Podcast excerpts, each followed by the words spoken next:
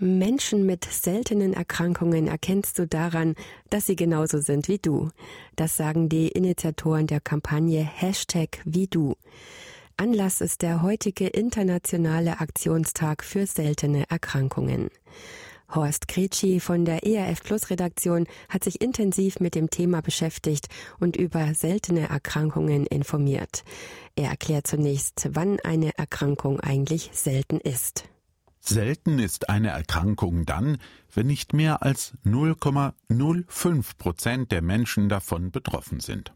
Aber es gibt mehr als 8000 unterschiedliche seltene Erkrankungen. Wenn man das aufsummiert, dann leben allein in Deutschland ca. 4 Millionen Menschen mit einer seltenen Erkrankung und weltweit sind es über 300 Millionen Menschen.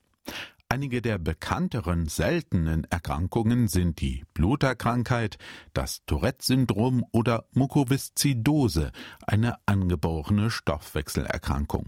Nun könnte man sagen, gut, die Erkrankungen sind selten, aber was genau ist daran schlimm, dass eine Erkrankung nur selten vorkommt?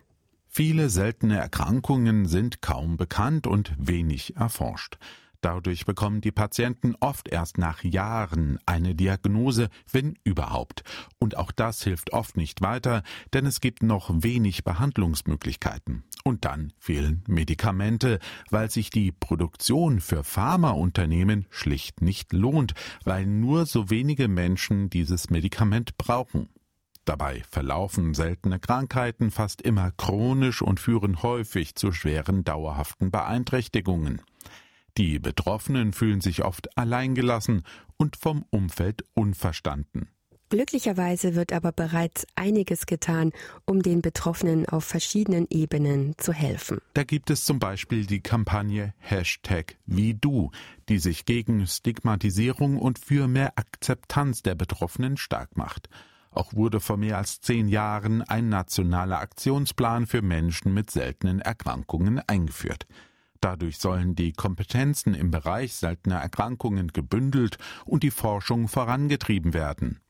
Zudem gibt es Fördermaßnahmen für Unternehmen, die Arzneimittel für seltene Erkrankungen entwickeln. Weitere Beispiele sind Suchmaschinen und Apps, die den Weg zur Diagnose beschleunigen können, sowie standardisierte Neugeborenen-Screenings. Heute ist der internationale Tag der seltenen Erkrankungen. Und obwohl in dem Bereich schon viel getan wird, sind viele seltene Erkrankungen noch kaum erforscht.